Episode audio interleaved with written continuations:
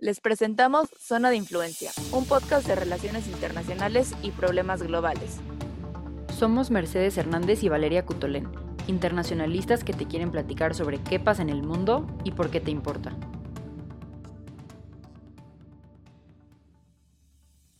El día de hoy te explicamos cómo funcionan las elecciones presidenciales de Estados Unidos, desde que se hace la nominación de los candidatos hasta el día de las elecciones, poniendo un énfasis en cómo funciona su sistema electoral y en las plataformas de los principales partidos. Aquí está nuestra conversación. Bienvenidas y bienvenidos al primer episodio de la segunda temporada de Zona de Influencia. Estamos muy emocionadas de regresar, especialmente con un tema tan actual como lo es las elecciones de Estados Unidos, debido a que en noviembre vamos a tener elecciones en donde estarán peleando por la presidencia Donald Trump y Joe Biden. En este caso vamos a hacer como un pequeño resumen, digamos, de cómo funcionan las elecciones allá, debido a que, pues, en los países probablemente en los que están escuchando este episodio, las cosas funcionan diferente en las elecciones. Entonces, vamos a platicar un poco del proceso de cómo se elige a un candidato, cómo acaba siendo presidente, todo ese proceso y cualquier duda o comentario nos lo pueden mandar por nuestras redes sociales. Un año antes de las elecciones comienzan las campañas de aquellos que quieren obtener la nominación a la candidatura de su partido. A estas alturas solamente son aquellos que desean ser presidentes y el vicepresidente no se anuncia hasta que esté definido el candidato por partido y generalmente tiende a ser una persona que había pretendido ser nominado por su partido, sin embargo no ganó esta nominación. Según la Constitución de los Estados Unidos, hay ciertos requerimientos para ser un candidato presidencial, entre ellos está que seas un ciudadano estadounidense de nacimiento, que tengas una edad mínima de 35 años y que hayas vivido en Estados Unidos por 14 años. Ya que tenemos claro los requisitos y cómo empieza este proceso, vamos a la primera parte, las cuales son las elecciones primarias y los caucuses. Estos se usan para elegir al candidato del partido. Generalmente las únicas personas que votan para elegir a estos candidatos son personas que están afiliadas al partido político, sea demócrata o republicano. Un caucus es una reunión de votantes locales que se juntan y al final dan su voto a un candidato en particular. Ya que se cuentan con cierto número de votos, llegamos a las convenciones de nominación en las que el partido político selecciona al nominado y entonces el nominado elige a el vicepresidente que será su compañero de campaña. Después de esto empieza entonces ya lo que es conocido como campañas. Para que un candidato por fin pueda ser nominado como candidato dentro de una convención, en este caso la Convención Nacional Republicana y la Convención Nacional Demócrata, que de hecho acaban de ocurrir hace muy pocas semanas, primero ese posible candidato tiene que haber pasado por lo que dice Valeria, que son las primarias y los caucuses, en los cuales tiene que ganar la mayoría de los delegados. Básicamente es como una pequeña votación interna del partido y local en donde se escoge al candidato. Esto obviamente ya ocurrió, como les digo, hace pocas semanas tuvimos las convenciones nacionales republicanas y demócratas y se escogió formalmente a Joe Biden como el candidato y a Donald Trump como el candidato. Esto, digo, ya lo sabíamos, pero de alguna manera se formaliza con este tipo de procedimientos que son las convenciones si durante las primarias y los caucuses un candidato no tiene la mayoría de los delegados de un partido, entonces tiene que haber como una segunda votación en donde los delegados de la convención son aquellos que deciden quién va a ser nominado el candidato oficial de cada uno de los partidos. También durante las convenciones el partido presenta oficialmente el tipo de política pública o ideología, digamos, que van a seguir durante los próximos cuatro años. Sabemos que los presidentes en Estados Unidos tienen un periodo de cuatro años y posteriormente se pueden reelegir una vez más para cumplir los ocho años. Sin embargo, eh, tiene que volver a ocurrir una convención, como en este caso Donald Trump, por más que fuera presidente, tuvo que haber una convención que lo volviera a nominar como candidato y en ese momento tuvo que volver a presentar un paquete, digamos, de, de políticas que planea seguir en los próximos cuatro años, si es que es elegido presidente. Después de obtener esta nominación, ocurre lo que ya todos conocemos de la parte de la campaña, que son los debates presidenciales, el debate vicepresidencial, y así llegamos a las elecciones que ocurren en noviembre. Aquí llega la parte que es especialmente diferente a cómo estamos acostumbrados a votar en México.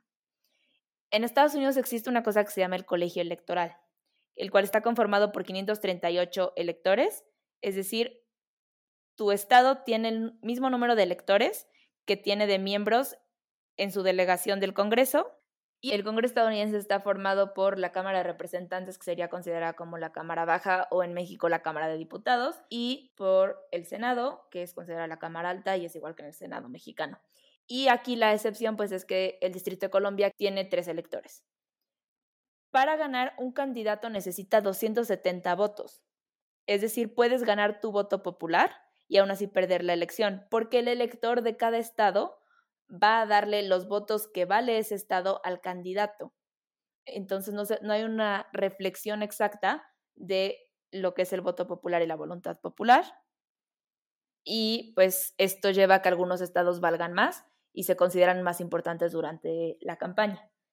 Y en el evento de que ningún candidato recibiera estos 270 votos que necesita, entonces la Cámara de Representantes escogería al presidente y el Senado escogería al vicepresidente. En el día de las elecciones, entonces el elector va a darle todos esos votos y así vamos viendo por eso en las noticias el conteo de votos que lleva cada uno, más que el voto popular que está recibiendo.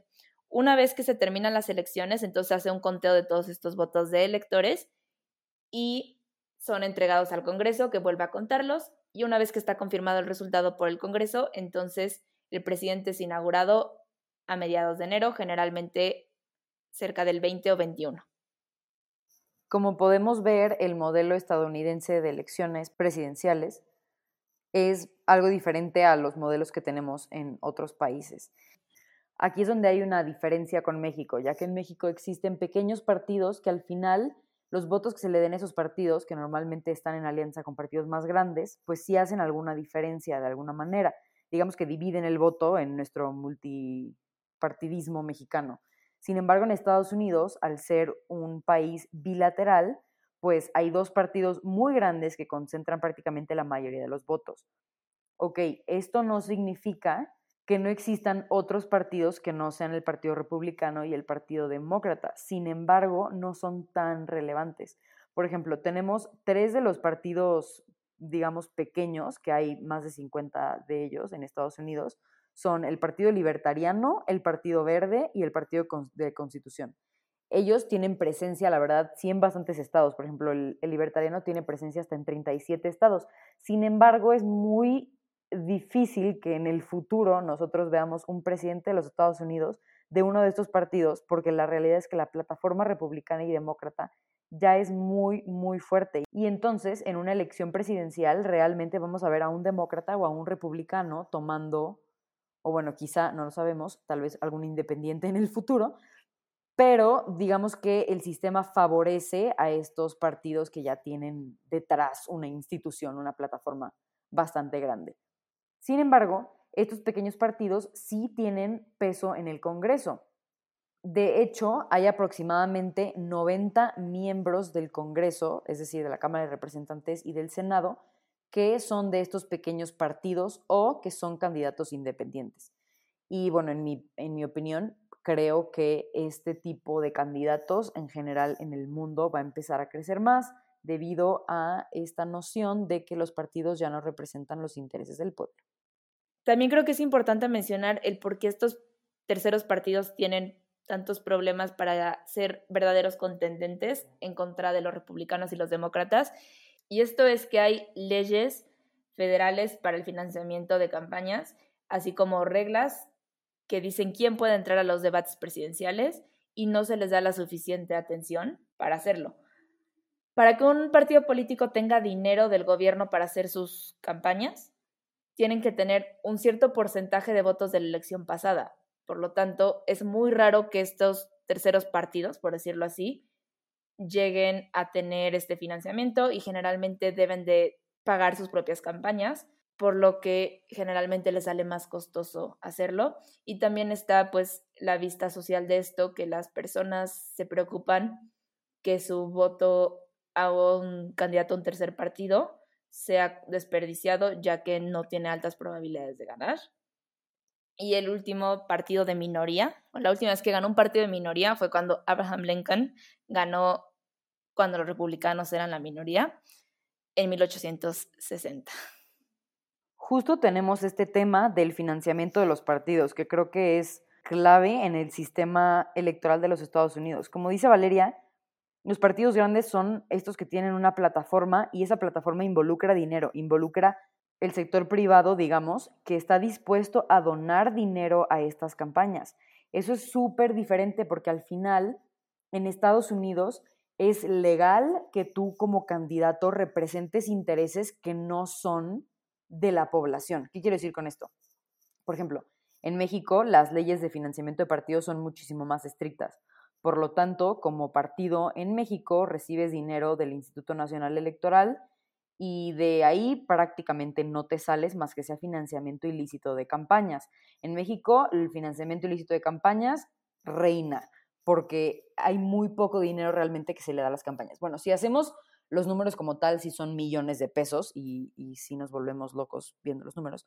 Pero bueno, no me voy a meter mucho en eso porque ese es tema de otro episodio. Sin embargo, sí es importante entender que en Estados Unidos esta idea del capitalismo, del libre mercado, es tan fuerte que la realidad es que los presidentes o los candidatos que vemos el día de hoy tienen una plataforma enorme detrás con muchísimo dinero, de intereses de todo tipo de sectores económicos, que al final el candidato, cuando llega a la presidencia, va a tener que representar esos intereses de alguna manera. Lo que quiero recalcar con esto es que al final en México lo que la ley está tratando de prever es que los intereses de los candidatos, que al final sean presidentes, sean intereses públicos, que sean intereses de toda la población, que sea algo justo y equitativo. En la realidad no ocurre, pero en Estados Unidos tenemos el lado contrario. Está pensado para que sí, claro, sí quieren que sea equitativo y que sea justo, pero al final su sistema está planteado para que un candidato se convierta en presidente gracias a la ayuda legal de muchísimas personas que se pueden beneficiar pues del mandato de esa persona. Todo esto la verdad está bastante controvertido, creo que lo podríamos platicar en otro episodio muchísimo más de opinión, pero bueno, quería recalcar eso. Tomando todo esto en cuenta, ya que entendimos cómo funciona el sistema electoral y las fallas que tiene este sistema electoral, creemos que es importante entonces hablar de las plataformas de los dos principales partidos, tanto los republicanos como los demócratas. Empezaremos por los republicanos. Es importante notar que la plataforma actual es la misma que en el 2016, porque en la Convención Nacional de este año decidieron no escribir su plataforma para el 2020. Esta decisión ha sido un poco controversial dentro del partido, ya que los conservadores sociales querían un nuevo lenguaje sobre identidad de género y aborto tardío, mientras que los que son considerados como más moderados tenían miedo de que la plataforma del 2016 pudiera alienar a ciertos votantes. Los principales puntos que tratan en esta plataforma hablan sobre restaurar el sueño americano, reconstruyendo la economía, generando empleos, haciendo cambios en sus tratados de libre comercio y también cambios en los impuestos. Otro hablan sobre un renacimiento del gobierno constitucional, es decir, los republicanos creen firmemente en que la constitución se debe de seguir al pie de la letra y hay algunas críticas a decisiones como Roe versus Wade, en la que se legalizó el aborto en Estados Unidos, Obergefell, en la que se legalizó el matrimonio igualitario, y casos como Obamacare. También tienen un énfasis en la primera enmienda en el que se habla pues de las libertades, especialmente en la libertad religiosa y en la libertad de expresión. Y en la segunda enmienda, que es el derecho a portar armas. De ahí hacen un énfasis también en la cuarta, que estamos hablando de libertad y privacidad, y en la quinta, que es la protección de la vida humana. Y por último, para las prioridades de políticas públicas, entonces, de acuerdo a analistas, se cree que la política actual en el contexto global es seguir y apoyar la agenda del presidente de América Primero. Por otro lado, tenemos la ideología de los demócratas. Los demócratas sí sacaron esta nueva plataforma durante su convención nacional. Ellos también se enfocan en la economía, pero buscan crear una economía más fuerte y más justa. Igualmente, hacen un gran énfasis en el tema del acceso a la salud universal, que sea barato y que sea de calidad, también se busca una reforma al sistema de justicia penal y se habla sobre derechos civiles, este, justicia racial y equidad racial, la protección de derechos de las mujeres, de la comunidad LGBTQ, Y otro tema que también es muy controversial dentro de estas dos ideologías es que los demócratas apoyan pues lo que es conocido como gun control, es decir, poner ciertas restricciones en el acceso a las armas y como vimos anteriormente, los republicanos creen firmemente en su derecho a portar armas. Obviamente esto es una versión muy general de las plataformas de ambos partidos, de las políticas que son críticas para ambos partidos y dentro de los partidos también hay ideologías distintas, es decir, no todos se inclinan ni están de acuerdo con todos esos puntos, sin embargo, es una versión bastante global de las prioridades de los dos. Entonces, como podemos ver, las ideologías son algo distintas. La verdad es que sí han cambiado históricamente bastante. En realidad, antes los que eran conservadores eran los demócratas, los que impulsaban un gobierno chico mercado grande eran los demócratas y ahora todo esto es al revés. En realidad los conservadores generalmente son republicanos, los que quieren un gobierno chico, mercado grande son republicanos y pues sí ha habido varios cambios. La verdad es que estamos en un punto, creo, en la historia en el cual muchas personas piensan que los republicanos son los malos y los demócratas son los buenos, pero en realidad creo que hay, que hay que ir más allá en el análisis y pensar realmente cuáles son las propuestas de estos candidatos y realmente por qué tienen tanto éxito, ¿no? ¿Por qué vemos que Donald Trump ganó en 2016 y tiene tanto éxito en algunos sectores de la población ahora? O sea, hay que pensar más allá y ver realmente qué grupos poblacionales se ven beneficiados por las políticas que tienen estos candidatos. Al final, eso es la política, representar intereses. Ya que tenemos todo esto en mente, creemos que sí va a ser importante analizar la plataforma específica de cada candidato y las propuestas que están teniendo. Sin embargo, para esto tendremos un invitado más adelante en la temporada. Y se nos hace importante mencionar a los otros candidatos, aunque su probabilidad de ganar sea nula. Por el lado del Partido Libertariano tenemos a Joe Jorgensen, por el lado del Partido Verde tenemos a Howie Hawkins, el Partido de Solidaridad Americana está Brian T. Carroll y el Partido de para el Socialismo y la Liberación tenemos a Gloria Larriba. Todos estos son candidatos que constitucionalmente sí tienen acceso a los votos necesarios para ganar, aunque en la vida real sus probabilidades sean nulas.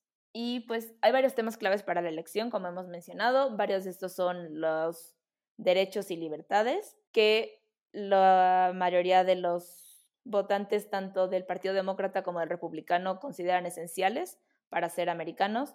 Sin embargo, el derecho que es más importante varía y lo que es cero sorprendente para todos aquellos que hemos seguido los eventos actuales en Estados Unidos es que la mayor diferencia de pensamiento y sentimiento entre ambos partidos es en temas de raza y de la policía hemos visto un gran apoyo de parte de los republicanos a las fuerzas policíacas de Estados Unidos y de los demócratas a todos los protestantes de Black Lives Matter.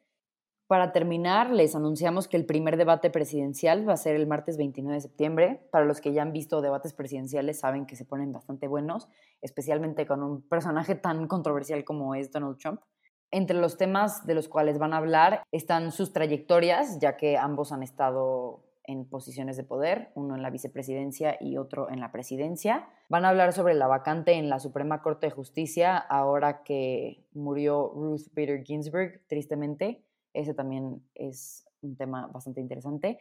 Van a hablar obviamente sobre el manejo de la pandemia, sobre la economía, sobre temas de violencia y raza que ahora están bastante fuertes, especialmente con el movimiento de Black Lives Matter, entre muchas otras cosas. Entonces estaremos tratando de reportar sobre este debate lo más que podamos y en general sobre lo que esté ocurriendo con este proceso en nuestras redes sociales. Esperamos que les haya gustado este episodio y cualquier duda o comentario, por favor, nos lo pueden decir en nuestras redes sociales. También, ahora que estamos empezando esta segunda temporada, si tienen algún tema del que quisieran que platicáramos, también nos pueden decir en nuestro Twitter o en nuestro Instagram. Estamos como ZDI Podcast. Gracias por escucharnos y nos vemos la próxima semana.